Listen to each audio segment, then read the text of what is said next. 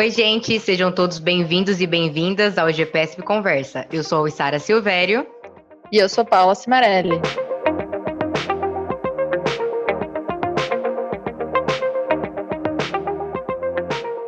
Então vamos de segunda parte da mesa redonda sobre desenvolvimento de treinadores que aconteceu no FIMP 2021. Na terça-feira a gente compartilhou com vocês a fala dos professores Michel Milistedit e Yura Sato. Hoje vocês vão acompanhar a fala do professor Heitor Rodrigues, um pouquinho mais específico sobre reflexão.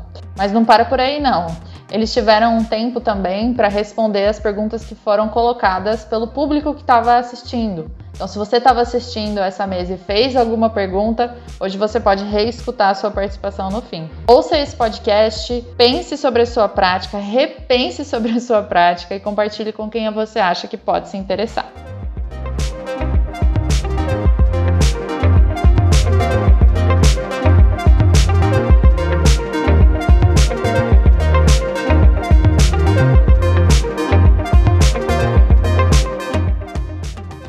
Bem, eu queria iniciar é, fazendo um, um, agradecimento né, aos organizadores, especialmente ao professor Roberto Paes, meu querido orientador no doutorado, e também a professor Hiller Reverdito, né, fazendo essa essa dobradinha aí na organização desse evento, Unicamp Unimate, nos proporcionando esse momento único aqui de reflexão e de debate, né? Eu gostaria de aproveitar também a uh, fazer um agradecimento aqui ao Evandro que está conduzindo, ao Evandro que está conduzindo essa mesa, né? É um, é um grande amigo. É, o Evandro é um, alguém aí com, que eu compartilho é, empreitadas de formação já há algum tempo, sobretudo aí uh, no universo do programa Segundo Tempo. Então é um prazer poder estar com ele aqui nesse momento. E também fazer um agradecimento ao pessoal que está atrás das telas, né, mas também contribui para a organização desse evento.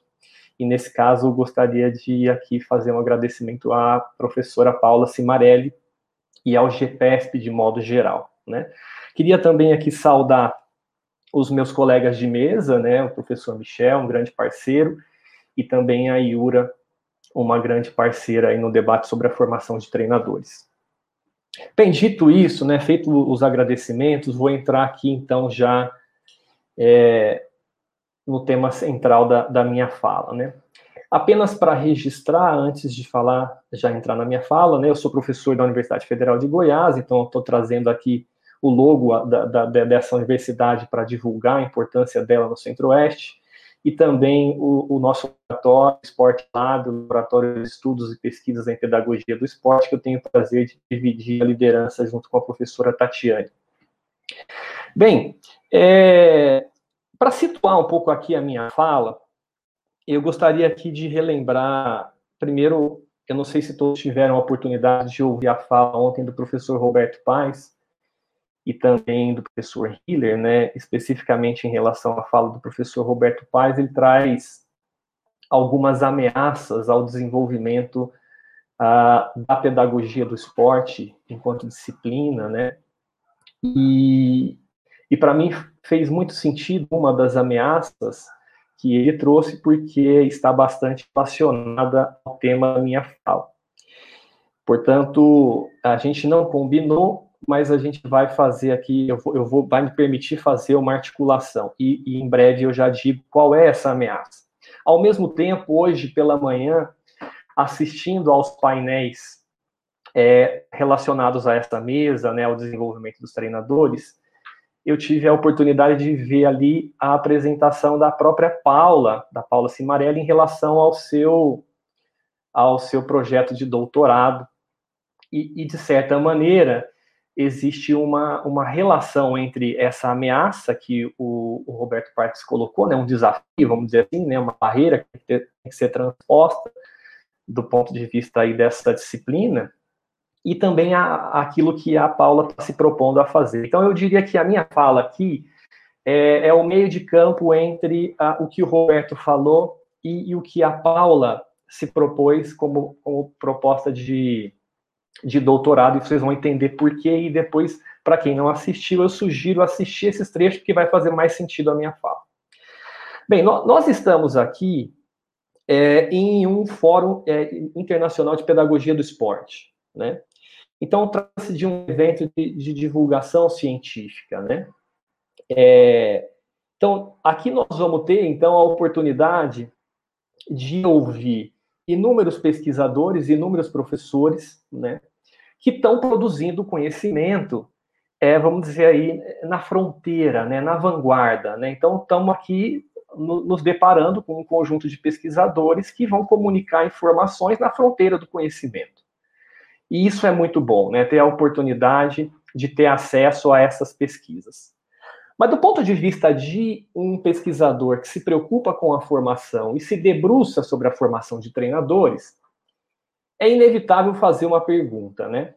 E a pergunta que emerge é, rapidamente é, dessa questão, de que nós estamos num evento científico, estamos numa mesa de formação de treinadores, é pensar como esse conhecimento que está sendo divulgado nessas diferentes mesas, né, como esse conhecimento vai ser integrado à prática profissional de treinadores. Nós temos aqui, então, um desafio a ser pensado. Né? Nós temos um contexto acadêmico, científico, produzindo conhecimento, e nós temos a realidade da prática profissional, que tem demandas, por vezes, um pouco diferentes da lógica do contexto universitário. E quando a gente se preocupa com a formação de treinadores, de professores que ensinam esporte, inevitavelmente a gente tem que lidar com esse desafio. E aqui eu estou me remetendo exatamente a um antigo problema, a um antigo desafio uh, nosso da formação de professores de modo geral e da formação de treinadores, da formação profissional de maneira geral, que é da relação entre teoria e prática, né? É o equacionamento é, dessa relação entre aquilo que é a produção do conhecimento e aquilo que é o, o trabalho profissional. Né? Então, o professor Roberto ontem colocou exatamente isso como um dos desafios da pedagogia do esporte, né? Buscar uma aproximação entre universidade e clube, entre universidade e ONG, entre universidade e a prefeitura que faz esporte, né? Agora, como é que a gente faz isso? Qual é a pedagogia que nos ajuda a pensar essa articulação? Então, eu gostaria aqui de me propor a refletir um pouco sobre isso e encaminhar a minha fala, então, a partir do seguinte objetivo, né? Refletir sobre a prática reflexiva no desenvolvimento do treinador. Então, feito esse, esse, essa, vamos dizer, preâmbulo, né? minha ideia aqui é discutir um pouco sobre esse termo, né? Sobre esse conceito, né? Então eu vou perpassar um pouco a maneira como esse assunto tem ah, adentrado o debate da formação de treinadores, tentando aprofundar um pouco o conceito, que para mim é uma questão importante quando se trata é, de de, da prática de pesquisa, mas também da intervenção profissional, né? ter clareza do que a gente está fazendo a partir da clareza dos conceitos que a gente está utilizando. Né? Então, minha ideia é tratar um pouco desse assunto e finalizar com um breve exemplo de como é que eu tenho integrado a prática reflexiva nos meus trabalhos de, de mentoria com, com treinadores. Tá?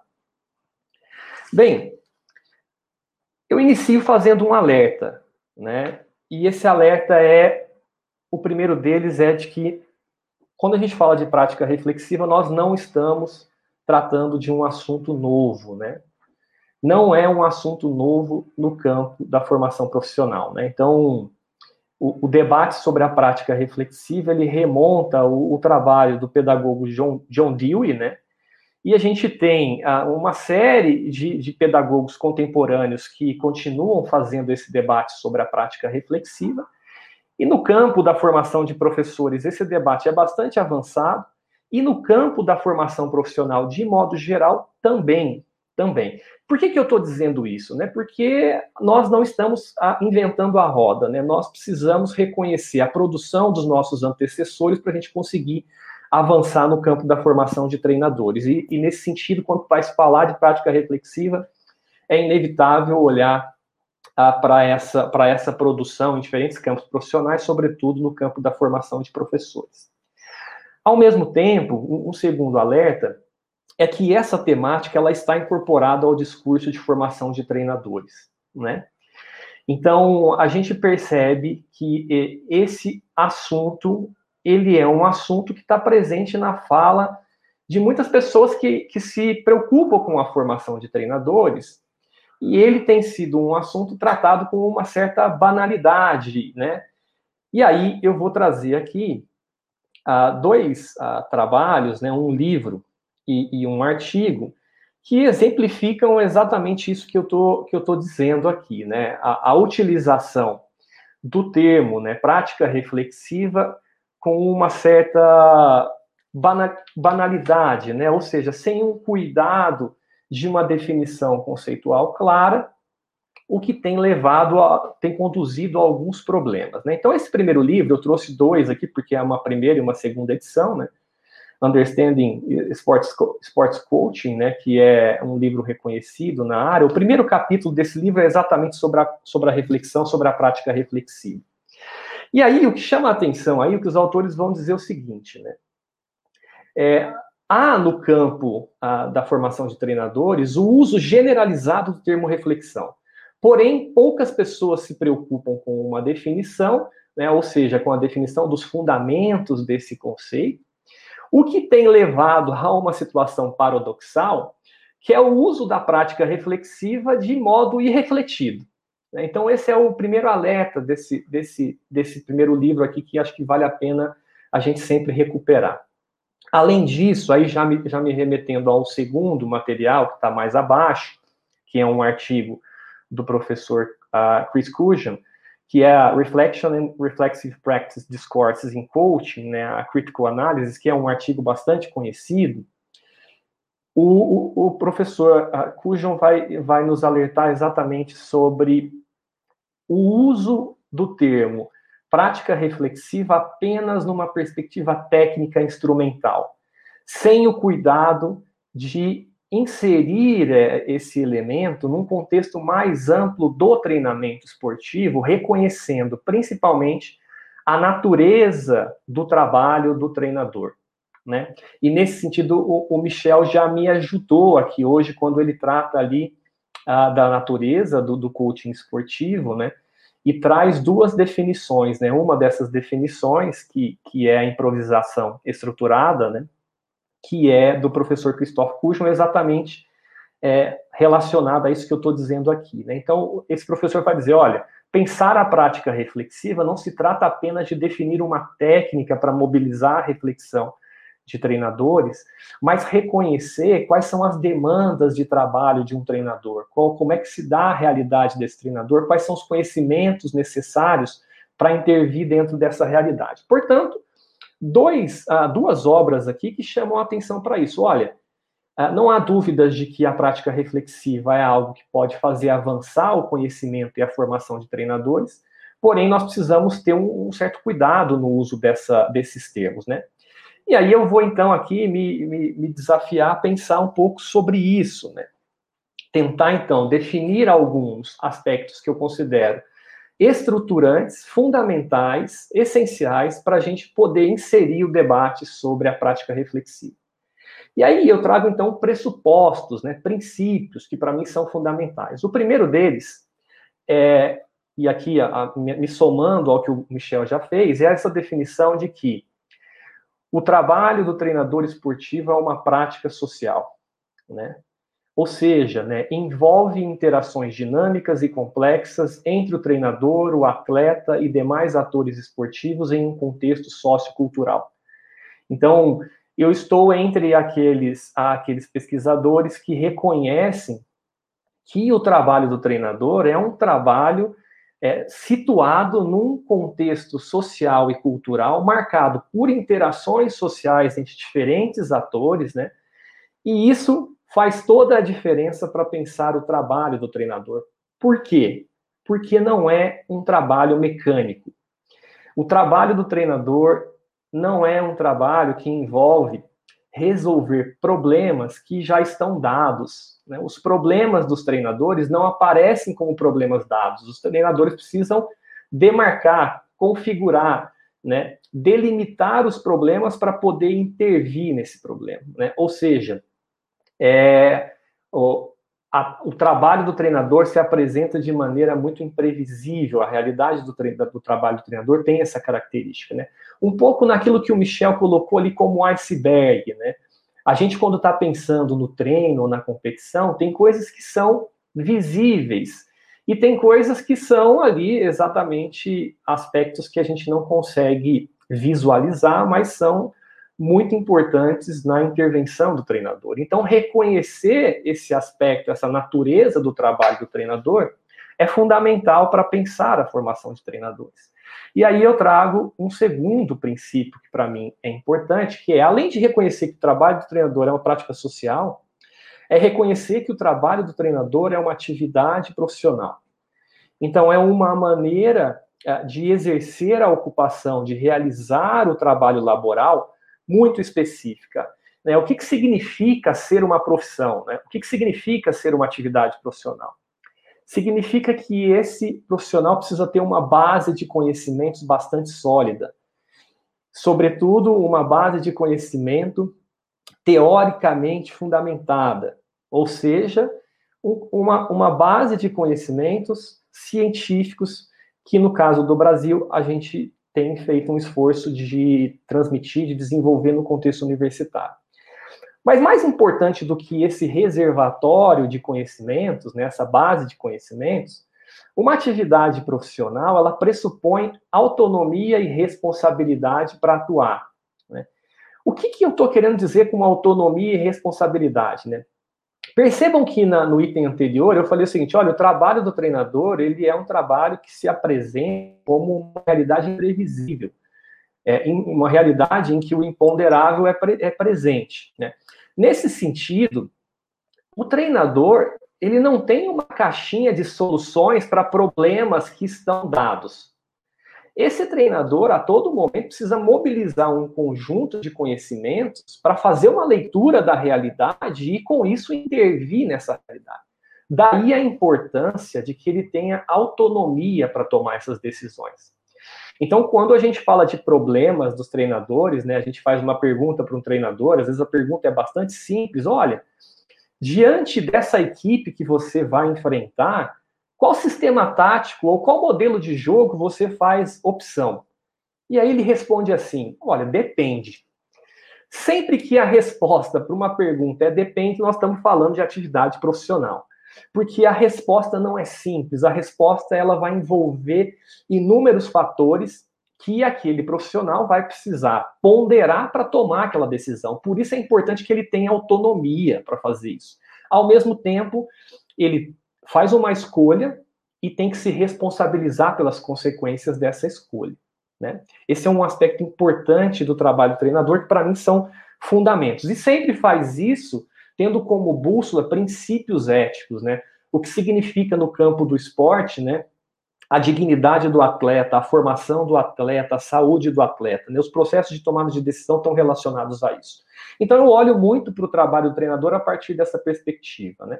Bem, diante disso, é importante, então, além de definir esse contexto, é, a natureza do trabalho, a gente pensar numa definição para o que a gente está entendendo, então, de prática reflexiva. Né?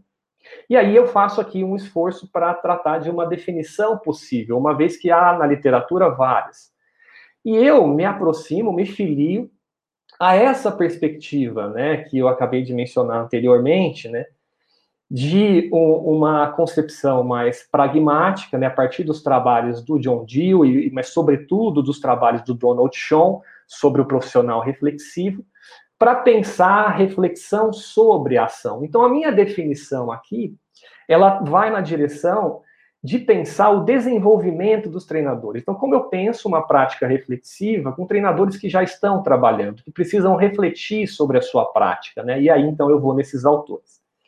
E quando eu estou falando de prática reflexiva, então, eu estou falando exatamente dessa, dessa ação é, retrospectiva, né? Esse certo afastamento da realidade da vida cotidiana e um olhar retrospectivo para a minha experiência no sentido de examinar a minha experiência.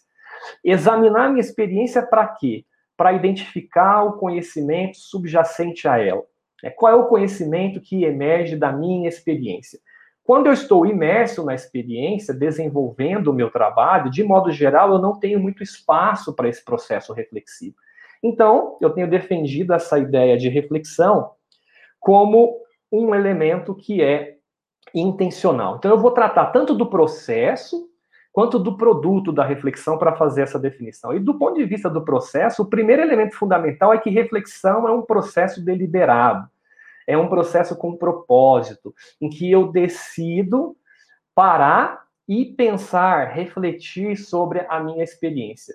Ou seja, não se confunde com uma pausa para pensar muito rapidamente naquela experiência. Não, é um processo em que eu preciso planejar, parar, ver aonde eu quero chegar. Além disso, do ponto de vista do processo, a prática reflexiva ela é iniciada, ela é instigada por meio de questionamento. Né? Então, as questões que eu faço para é, investigar os fundamentos da minha prática, elas são fundamentais para mobilizar esse processo reflexivo.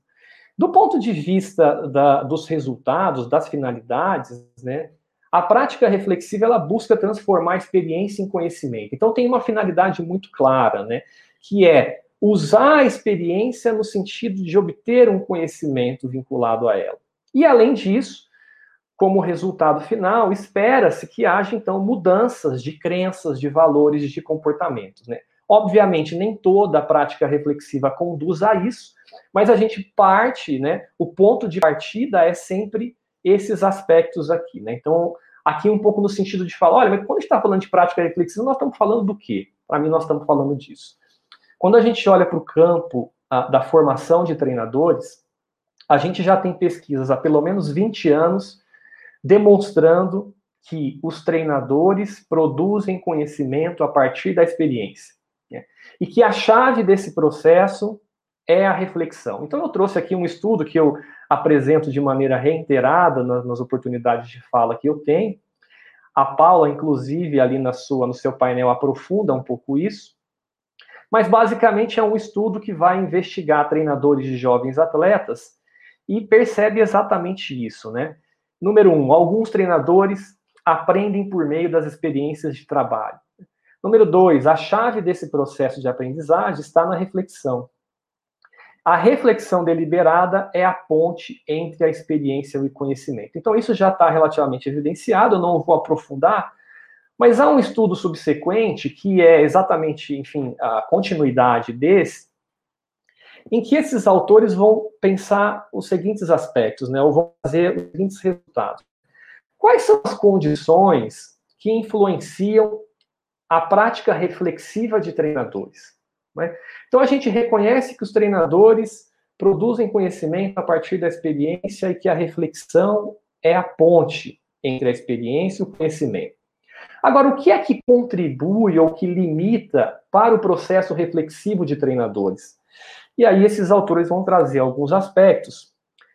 O primeiro deles é o acesso aos pares, né? Então, um aspecto determinante na reflexão de treinadores é a possibilidade de ter alguns treinadores, né, colegas, pessoas nas quais os treinadores confiam, né, confiam como pessoas que têm conhecimento, têm experiência, pessoas com as quais eles possam compartilhar os seus dilemas, né? E nesse sentido, isso pode contribuir para o processo reflexivo de treinadores. Né? Esse é um primeiro ponto. O segundo ponto é o estágio de aprendizagem de treinador, do treinador. Né? É muito interessante ali no, no, no caso desse estudo, né, que treinadores que estão no início da carreira, em que, que ainda estão aprendendo o ofício de ser treinador, são treinadores que dependem bastante de materiais prescritos para desenvolver a sua reflexão, e na medida em que se tornam mais experientes, vão desenvolvendo a prática reflexiva de maneira mais autônoma, pautada mais na sua experiência acumulada, na sua capacidade de inovar e produzir soluções para a sua, para a sua prática. Né? Um outro aspecto, né, as características do problema, né, do desafio enfrentado pelo treinador, também é uma condição importante. Né? E o que o estudo revela é que quanto mais complexo é o problema, maior a necessidade desses treinadores de ter pessoas para contribuírem com essa prática reflexiva. Né? E, por fim, as particularidades do contexto de treinamento também influenciam bastante. Né? E aí a gente vai ter contextos que são contextos que inibem a prática reflexiva do treinador e contextos que promovem a prática reflexiva do treinador. Né? Então a gente, enfim, eles começam a, de maneira muito preliminar, trazer um pouco desse olhar para, olha, mas o que de fato contribui ou limita para, para, para esse processo reflexivo, né? E nesse sentido, né, para as pessoas que estão nos assistindo agora, eu faria a pergunta, né? Ah, quais de vocês aqui, né, têm a oportunidade de, né, de compartilhar os seus dilemas, os seus desafios profissionais com um colega de trabalho? Quem aqui tem uma comissão técnica para fazer isso? Ou quem aqui tem um treinador mais experiente com quem possa compartilhar né, os seus dilemas? Então, esse é um aspecto que eu gostaria de sublinhar. Ele é fundamental para o processo de desenvolvimento uh, do, dos treinadores a partir da prática reflexiva. Bem, mas quais são as barreiras que a gente tem percebido para o desenvolvimento da prática reflexiva? O primeiro, a Yura já me ajuda a responder, né? A Yura tratou ali um pouco da pedagogia no contexto universitário, a ideia de que há uma predominância, uma prevalência de um modelo muito instrucional, e é esse é o primeiro aspecto limitador de um trabalho pautado na prática reflexiva, né? A pedagogia hegemônica no contexto escolar e no contexto universitário ainda é uma pedagogia tradicional, né? é uma pedagogia bancária, né, é uma pedagogia que reconhece o aluno como tábula rasa, como receptáculo de conhecimento, né, como alguém que tem pouca autonomia. E ensina o aluno nessa direção, ou seja, nós não temos desenvolvido na educação básica e na, na universidade as competências reflexivas. Né? De modo geral, a gente tem uh, se apropriado, memorizado um conjunto de conhecimentos e reproduzido esses conhecimentos em avaliações muito tradicionais. Então, esse é um problema para inserir a prática reflexiva na formação de treinadores, seja na universidade, seja fora dela. O segundo ponto é a tradição da formação de treinadores, né, que é o que eu chamo de escola de ofício. A gente sabe, né, e, a Yura também mencionou isso, né, de que os treinadores, uma parte significativa deles, né, aprende a ser treinador pela imersão na cultura esportiva, seja na condição de praticante, de atleta, seja na condição de treinador durante a sua prática profissional, né, observando outros treinadores, trabalhando com outros treinadores. Então não é difícil entender que um treinador que aprendeu a ser treinador imitando o mestre no ofício, né, ou seja, trabalhando em continuidade aos seus antigos treinadores, que esse treinador tenha muita dificuldade de desenvolver um processo reflexivo. Afinal de contas, a realidade do treinamento aparece para ele como uma realidade que foi dada, que é assim de uma vez por todas, né? que não é uma construção social. Então, é muito difícil inserir isso como uma, uma atividade pra, para os treinadores que vêm com uma formação relacionada a escola de ofício, que de certa maneira negam o conhecimento científico. Isso é uma, uma barreira. Um outro aspecto é o conhecimento limitado sobre a reflexão, que eu já mencionei aqui no início da minha fala, né? Então a gente tem uma retórica sobre a reflexão, porém a gente tem pouco conhecimento sobre os fundamentos da reflexão. E isso ah, é tanto entre treinadores como pessoas responsáveis pela formação, há pouca preocupação em aprofundar o entendimento sobre isso. E um quarto aspecto, que já é mais decorrente das pesquisas que eu tenho realizado ah, nos últimos anos, que é a dificuldade de integração da reflexão ao cotidiano de treino dos treinadores, né? Eu tenho percebido que mesmo entre aqueles treinadores que são expostos a um processo de aprendizagem da competência reflexiva, por um período prolongado, é, é, é ainda difícil de observar a integração da prática reflexiva a realidade cotidiana desse treinador. Então, o que a gente percebe é que a reflexão ela é muito custosa, né? ela, ela exige tempo, ela exige uma energia que nem sempre os treinadores é, estão disponíveis, né? e alguns deles não conhecem mesmo como fazer e, de certa maneira, acabam a, abandonando esse processo. Então, são algumas dessas barreiras. Caminhando aqui para a parte final da minha, da minha fala, eu queria então falar: olha, mas, bem, ok, a reflexão é isso, nós temos já algumas evidências no contexto da formação de treinadores, já sabemos algumas barreiras. Quais são as técnicas que podem nos permitir mobilizar a prática reflexiva do treinador? Né? Então, a gente já tem aí registrado na literatura algumas delas. Né? Então, a, possibilidade dos diários reflexivos, né, que é exatamente essa ideia de registrar a sua experiência de maneira escrita ou mesmo de maneira a, enfim, com áudio, né, também é uma possibilidade, apesar dos diários serem conhecidos por essa linguagem escrita. A gente tem também a possibilidade da, do amigo crítico, né, da possibilidade de ter um colega, uma pessoa com quem a gente possa conversar e refletir sobre aqueles dilemas da nossa prática profissional. Os grupos de discussão, né, grupos de treinadores que discutem problemas específicos, né, problemas que dizem respeito a todos eles. Né? A CBR, por exemplo, já vem utilizando esse tipo de, de estratégia nos seus cursos. Né? A gente coloca lá treinadores renomados, colocamos um problema que afeta a todos e a gente então tem a mobilização dessa, desse processo reflexivo. Algo menos utilizado, mas também sugerido, né, o desenvolvimento de mapas conceituais, de mapas mentais, desculpa, né, então, quantos de nós, treinadores, professores, né, conseguimos representar, por exemplo, a nossa filosofia de treino, o nosso modelo de jogo num mapa mental, né? Como é que a gente consegue? Quem tem feito isso, né? Os registros audiovisuais, né? A ideia, então, por exemplo, de gravar o treino e refletir sobre essa gravação, analisar uma imagem, analisar uma narrativa, né? Colocar, por exemplo, a análise de jogo para ser debatida entre a comissão técnica. Então, a gente tem essas possibilidades. E, por último, aqui a mentoria, que é exatamente é, esse trabalho de, de relacionamento, né, de conversa, de um trabalho sistematizado entre mentor e treinador, no sentido de potencializar, mobilizar a reflexão do treinador em relação aos seus desafios profissionais. Eu, particularmente, tenho feito algumas experiências e, e vou aqui só exemplificar de maneira muito rápida uma delas, mas não no sentido de apresentar o processo, mas de apresentar um pouco a finalidade dessa prática reflexiva, ajudando as pessoas a visualizarem um pouco como isso acontece.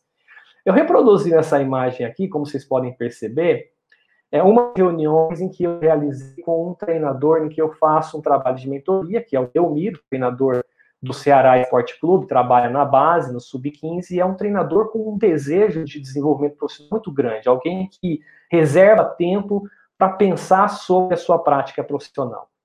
E percebam que isso aqui é um stories do Instagram, em que ele, sem me consultar, divulgou ali uma, uma das nossas. E quando eu digo sem me consultar, é sem a gente preparar o que ele ia escrever. Né? Então, ele divulga um pouco essa reunião que a gente teve, uma das nossas reuniões. Esse é um trabalho que está em processo. E aí, o interessante aqui é exatamente a frase que ele coloca ali, né? Por que, que eu estou colocando essa frase? Porque no trabalho com o Delmiro, a prática reflexiva é, para mim, um meio e um fim do trabalho. Ela é um fim porque eu gostaria muito de ajudar o Delmiro a desenvolver a competência reflexiva. Então, a todo momento, eu estou pensando a organização dos nossos encontros exatamente para desenvolver essa competência. Ao mesmo tempo, a prática reflexiva ela é um meio para atingir outros objetivos. Agora, que objetivos são esses, né? E aí o Delmiro responde para a gente exatamente nessa frase aqui, né? E essa frase que ele colocou me chamou muito a atenção porque me permitiu, de certa maneira, avaliar o meu próprio tra trabalho, né? Então ele diz o seguinte, Alina, ele coloca coach development e ele coloca se conhecer como treinador para potencializar as competências. Né? O que, que o Delmiro está querendo dizer com essa frase, né? Se a gente fosse analisar, né? Para mim, basicamente, essa frase diz respeito a duas coisas, né? que formar o treinador significa trabalhar no desenvolvimento pessoal. Então, o treinador é uma pessoa, o treinador tem uma história de vida particular com desejos e expectativas, né? Desenvolver o treinador exige pensar a pessoa do treinador. O treinador é a pessoa, né? Ou seja, né, é reconstruir essa história de vida e tentar analisar de que maneira o que ele é como pessoa influencia na maneira como ele é como treinador, nas suas escolhas, na sua maneira de dar treino, né? Então esse é um primeiro ponto, né? E o segundo ponto, obviamente, é o desenvolvimento profissional, né? O treinador é um profissional, ele exerce uma atividade laboral complexa, né? que exige saberes especializados e permanente reflexão sobre a prática. Né? Então o treinador precisa refletir sobre os seus desafios profissionais. Precisa, então, entender aquela, aqueles desafios que, de certa maneira, é, afetam o seu trabalho e afetam o desempenho da sua equipe, no sentido de avançar no processo de formação. Bem, para finalizar, no início da minha fala eu trouxe que é muito importante que a gente procure equacionar é, essa relação entre teoria e prática no campo, enfim, da formação de treinadores, no caso específico desse evento, quando a gente fala então de produção científica relacionada à pedagogia do esporte. Né? Eu entendo que a prática reflexiva ela pode contribuir com essa articulação da experiência profissional, da prática profissional, da ação profissional, com o conhecimento científico que está sendo produzido no, no contexto universitário, né? Nesse sentido, né, pensar a formação não é pensar um modelo aplicacionista dos conhecimentos da universidade na realidade dos treinadores. É, a realidade dos treinadores não se confunde, por exemplo, com uma atividade mecânica, né, em que o problema está dado e a gente escolhe a solução dentro de uma caixinha. Os treinadores precisam aprender a refletir sobre a sua realidade profissional e identificar dentro do seu reservatório de conhecimento as possibilidades que ele tem para resolver esses problemas. Para isso, a gente precisa inserir urgentemente a reflexão no processo de formação e no contexto das nossas investigações, das nossas pesquisas. Muito obrigado. Está aqui um pouco das referências que eu utilizei. Fico à disposição para responder as perguntas. Desculpe se eu me alonguei um pouco aí na fala é, pela sua exposição, bastante interessante também, com contribuições a partir de um, um outro olhar, né? Bom, é, são 17h45, né, no horário de Brasília. Eu falo horário de Brasília porque aqui no Mato Grosso nós temos uma hora menos de fuso horário, então aqui são 16h45. É, eu tenho algumas perguntas aqui para encaminhar para os palestrantes, né? Bom, é, eu tenho aqui várias perguntas, eu vou, eu vou fazer aqui um bloco de três perguntas. Eu tenho um total aqui de nove até o momento. Aí eu já, já vamos encerrar também, porque eu sei que tem outra atividade depois é, dessa fala, tem uma palestra às 19 horas, né? Então eu vou fazer um bloco de três perguntas e aí a gente vai é, trocando ideia entre vocês. Pode ser assim? Beleza? Então tá. Uh, a primeira pergunta, encaminhada pelo Miqueias Ribeiro, é como a família pode auxiliar e até que ponto ela pode prejudicar nesse processo de desenvolvimento de jovens atletas nos esportes, nas perspectivas da Life Skills? Uma pergunta é, meio dirigida aí ao Michel. A, a outra pergunta do Leandro Cordeiro, qual o lugar das ciências humanas e sociais no desenvolvimento de treinadores ou treinadoras no Brasil? Seja no nível universitário, dos clubes, das federações ou das confederações? E a terceira pergunta, encerrando esse bloco, é a do Guilherme Freitas, é, que diz o seguinte: ó, conforme as duas falas, ele fez uma referência à fala do Michel e da Yura, fica clara a importância e obrigação legal do treinador em ter a formação na área de educação física ou ciência do esporte. Como fica o caso dos provisionários, é, dos provisórios eternos no esporte, né, que é uma demanda aí da nossa categoria? Então, abro aí a palavra para vocês.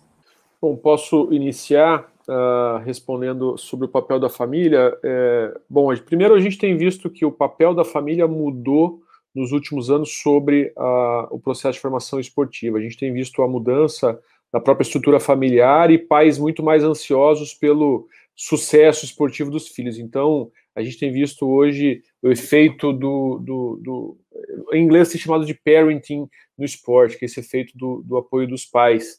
É, então, hoje não é uma opção mais dos treinadores não falarem com as famílias. Então faz parte do sistema esportivo e hoje eles estão cada vez mais próximos. O que a gente precisa entender é que eles também têm que fazer parte e ao mesmo tempo o treinador informar Uh, para não dizer a palavra educá-los sobre o que é o sistema esportivo. Né? Então é fundamental que eles entendam o ambiente em que esse jovem está vivendo e se nesse ambiente faz parte uh, estratégias explícitas, organizadas, sistematizadas do ensino das habilidades para a vida, os pais têm que fazer parte, porque esse jovem uh, fica com o treinador durante duas ou dez horas semanais e o restante do, do, do, tempo ele está com o apoio da família. Se a gente fala no conceito uh, das habilidades para a vida, a gente está falando sobre habilidades que eu aprendo no ambiente esportivo e transfiro para outros ambientes. Então, os pais são fundamentais nesse processo de desenvolvimento e transferência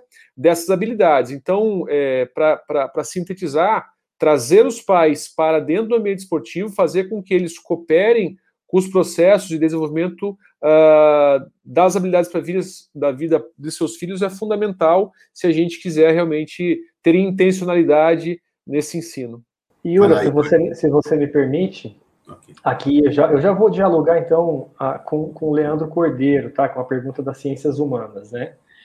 Leandro, a sua pergunta é muito oportuna, porque, como eu disse aqui no início da minha fala, né, para mim o trabalho do treinador é uma prática social, né? Então, o conhecimento das ciências humanas ele é fundamental para compreender essa realidade de intervenção do treinador, né?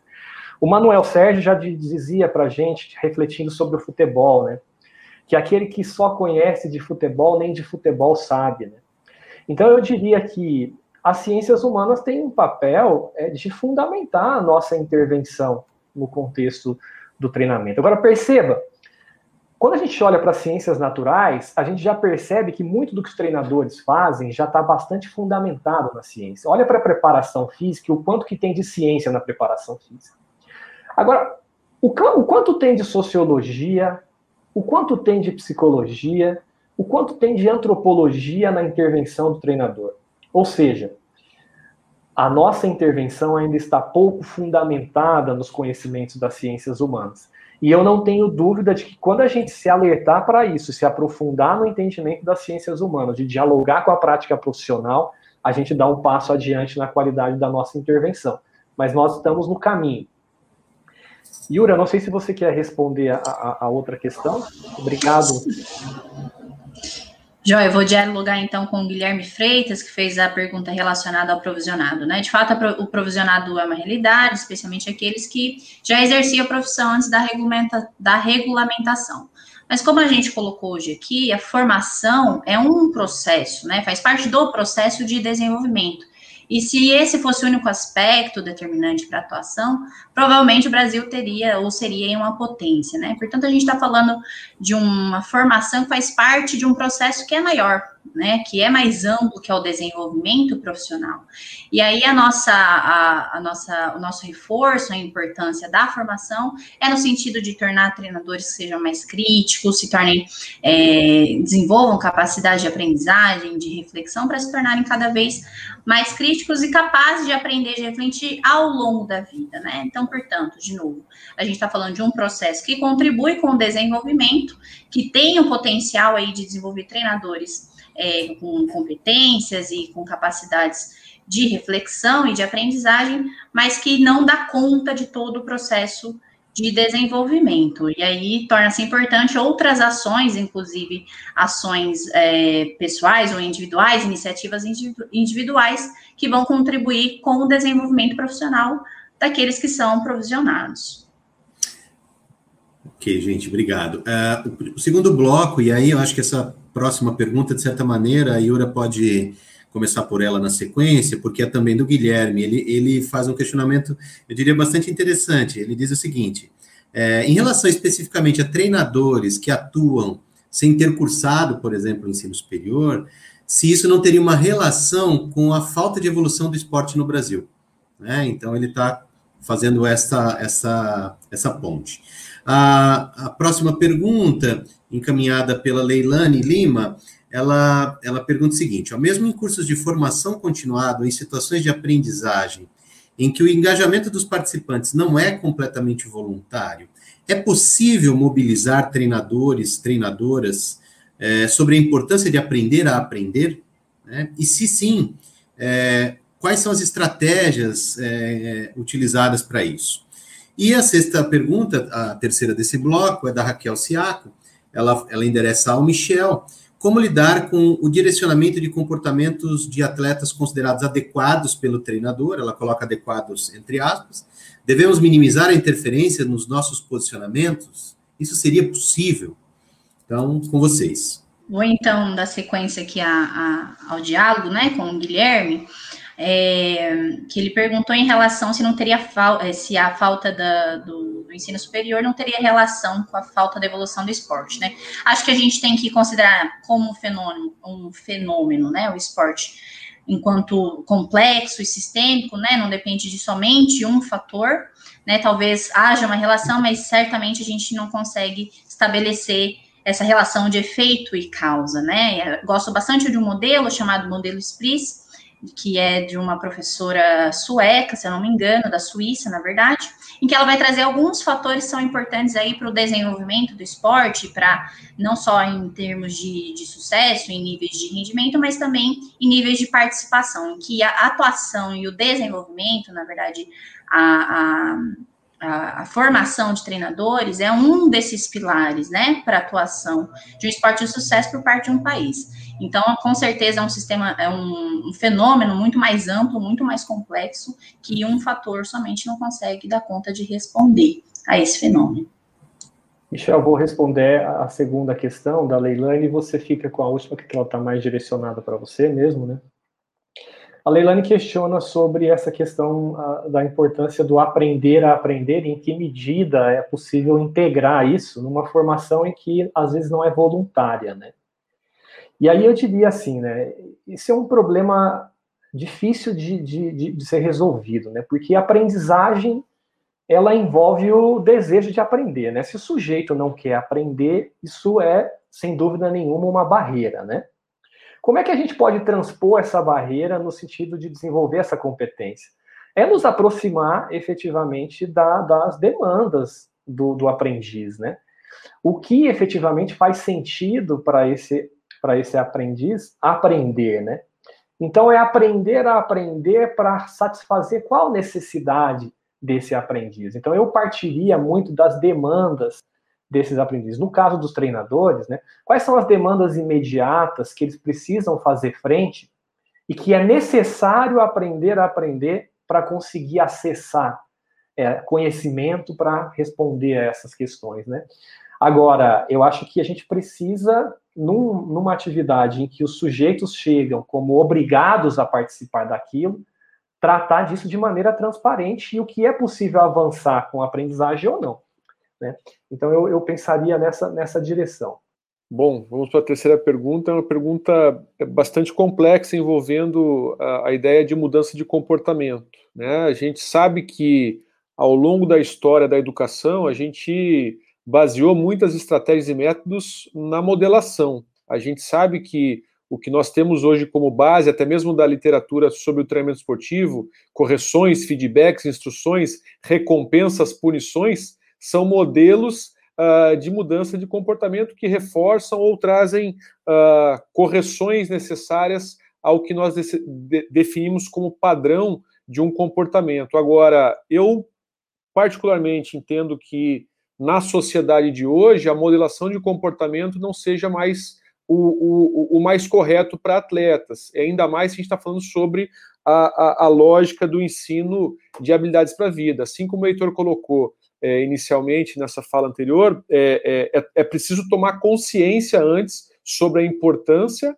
e a partir dali de um desenvolvimento é, é, e, e, uma base de mudança cognitiva ter uma orientação de mudança de comportamento. Então, quando eu penso que treinadores colocam o que é o comportamento adequado de um atleta, ele vai decidir se aquilo é ou não. Agora, quando você transfere a responsabilidade a ele, ele toma consciência sobre qual é a, a, as condições ou mesmo consequência dos seus atos, você leva, deixa ele a tomar decisão. Claro que eu estou falando aqui que em ambientes uh, que a autonomia acontece, agora em ambientes em que a reprodução e a, e a autoridade do treinador é sempre colocada a, acima de todos, ainda vai ter um, um, processo ou uma cultura de, de reprodução e aí sim de recompensas e punições. Então, é preciso mudar propriamente o paradigma, é preciso mudar até mesmo o entendimento do que é formar um atleta para conseguir mudar uma abordagem de ensino ou de modelação de comportamentos desejados.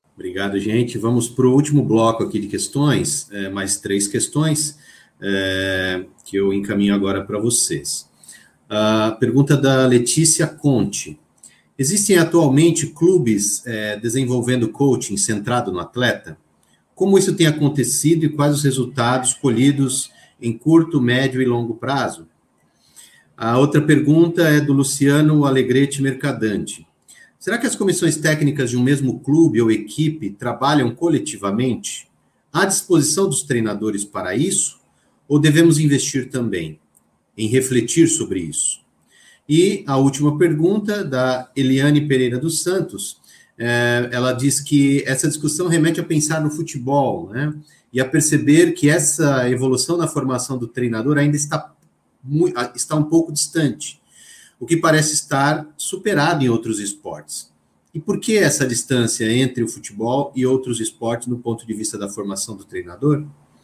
Eu acho que eu posso começar essa, esse bloco, até porque é, é um tema que eu apresentei do coaching centrado no atleta. Bom, primeiro é a gente dizer é, é, o que está sendo pesquisado e publicado, e outra coisa é entender o que está sendo praticado. Eu tenho certeza que muitos treinadores estão executando, estão praticando o coaching centrado no atleta, mesmo sem saber que o conceito é esse, porque hoje há uma necessidade de gerar mais autonomia e interdependência é, dos próprios atletas, e isso a gente tem visto em relatos de próprios treinadores. No Brasil, eu não tenho visto pesquisas ainda trazendo essa, essa perspectiva de intervenção numa lógica organizada, mas uh, em estudos internacionais nós temos bons exemplos. Um exemplo prático que nós temos aqui é, é de um ex-aluno nosso uh, de mestrado, que está numa equipe profissional aqui uh, de Santa Catarina, e ele relatou e, e sistematizou processos é, é, centrados no atleta durante a temporada anterior e trouxe resultados muito interessantes que ele conseguiu aí uh, de cinco ou dez atletas que colocaram como metas individuais a passagem uh, da sua categoria júnior para o profissional e definiram como uh, processos individuais eles conseguiram alcançar. Então, como é, talvez um, em curto prazo, tem visto que uma motivação intrínseca faz com que eles consigam orientar o foco uh, do trabalho e o esforço deles uh, uh, dentro do seu do seu ambiente de treino. Mas eu diria que a gente ainda está carente de pesquisas científicas com essa perspectiva, mas tenho certeza que na prática há grandes treinadores aplicando realmente essa, essa orientação aí de, de trabalho. Yura, eu vou, eu vou responder a do Luciano, apesar dele ter sido seu orientador, eu vou, eu vou tomar liberdade para responder, porque ele mencionou o meu nome ali, né? E aí ele faz exatamente esse questionamento, né? Será que as comissões técnicas, né, no mesmo clube ou equipe, trabalham coletivamente? Né? Eu estou entendendo que ele está se remetendo um pouco aqui àquilo que eu disse sobre a reflexão coletiva, né? E, e eu acho que é, uma, é um bom questionamento, né? Tanto do ponto de vista dos treinadores que têm comissões técnicas, né? O quanto o trabalho é um trabalho coletivo sustentado pela, pela reflexão permanente sobre a contribuição de cada um nessa, nesse grupo. Mas também é possível pensar para aqueles treinadores que não têm comissões técnicas, mas têm dentro do seu clube uma série de treinadores trabalhando em diferentes categorias e o quanto há trabalho colaborativo e coletivo entre esses treinadores. Né? Eu diria que, como treinador, o momento que eu mais avancei do ponto de vista do conhecimento do jogo foi quando eu tive a oportunidade de trabalhar com um treinador mais experiente, na figura de assistente técnico em Rio Claro. Né? E eu tinha muita oportunidade de questionar, de conversar e de refletir com esse treinador. Isso me ajudou muito.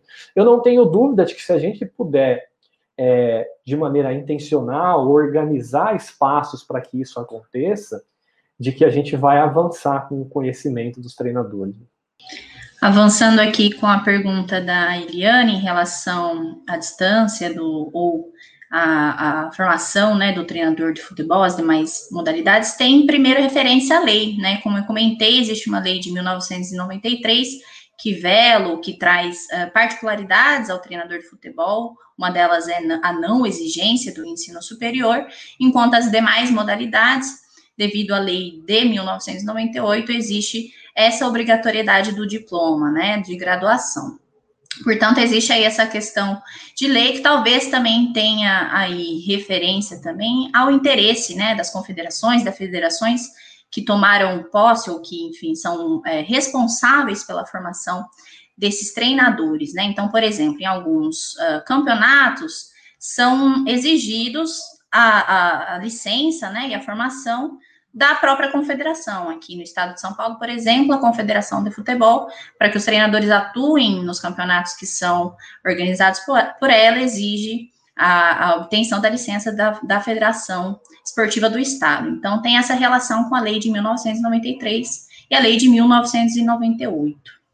Bom, gente, muito obrigado. Acho que a gente poderia passar aqui mais algumas horas ouvindo questionamentos dos participantes, né, que estão conosco até esse momento. É, agradecer demais a presença de cada um de vocês, Michel, Heitor, Yura, a minha satisfação em poder fazer a mediação da fala de vocês. É sempre uma oportunidade ímpar de aprender, de ouvir aquilo que cada um de vocês tem feito nas realidades em que atuam.